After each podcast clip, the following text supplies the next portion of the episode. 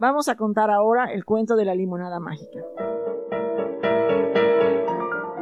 Había una vez un niño llamado Pedrín que era muy malo con los animales.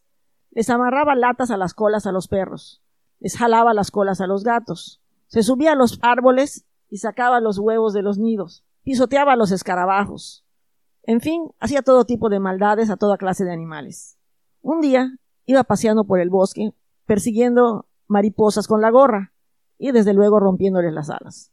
Cuando después de mucho correr se sintió muy cansado y sediento y empezó a buscar dónde tomar un poco de agua. Desde luego no había agua por allí cerca. Pero, oh sorpresa, se encontró una mesita debajo de un árbol con una jarra llena de limonada fresca y un vaso al lado. Sin ponerse a preguntar de quién sería, se acercó y se sirvió un vaso de limonada y se la tomó. Estaba deliciosa. Por consiguiente, se sirvió otro vaso y otro vaso y otro vaso hasta que se gastó la jarra completa de limonada.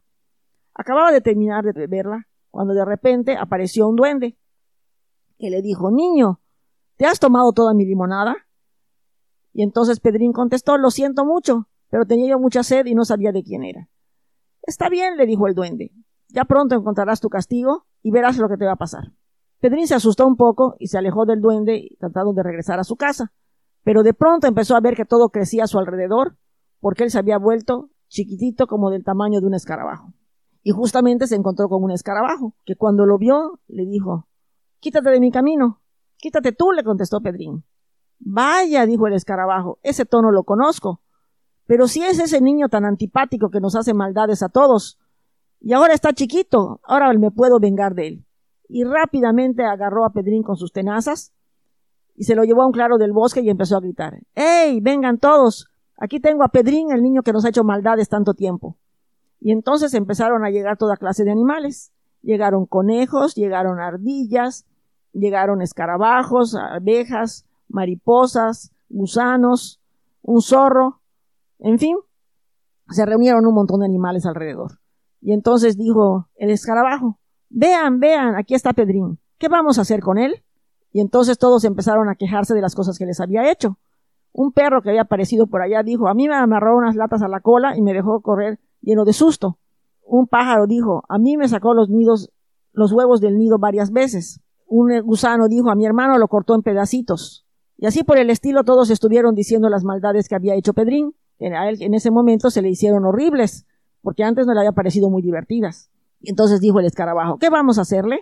Y entonces gritaron, vamos a cortarlo en pedacitos, vamos a colgarle latas de la cola, vamos a, golpearlo, vamos a, en fin, todos proponían cosas horribles para hacerle, y Pedrín estaba muy asustado. Entonces, un gato que acababa de acercarse dijo, Parece mentira, pero este niño tan antipático y odioso tiene una hermanita que es un encanto. Ella siempre nos da leche, nos acaricia, nos cura cuando estamos enfermos, en fin, es todo lo buena que él es malo. Y parece mentira, pero quiere mucho a este chiquillo antipático y sufriría mucho si le hiciéramos algún daño. Entonces aprovechó Pedrín para intervenir y decir, yo no sabía que dolía tanto ni que era tan malo lo que yo estaba haciendo. Les suplico que me dé una oportunidad. Si me da una oportunidad, les prometo que de ahora en adelante seré bueno con ustedes, hablaré con mi hermana Alicia y le pediré que me ayude para ser buena como es ella. Entonces dijeron los animales, ¿qué hacemos? ¿Le damos una oportunidad? Pues bueno, dijeron, por Alicia vamos a dar una oportunidad a ese chiquillo horrible. Y en ese momento dejó de hacer efecto la magia de la limonada y Pedrín volvió a recuperar su tamaño natural. Los animales quedaron espantadísimos. ¿Qué iba a hacer? ¿Iba a vengarse de ellos? Pero entonces Pedrín les dijo, no se preocupen, les prometo que no voy a hacerles nada. Ustedes me han dado una oportunidad y yo voy a aprovecharla y voy a ser un niño bueno de ahora en adelante.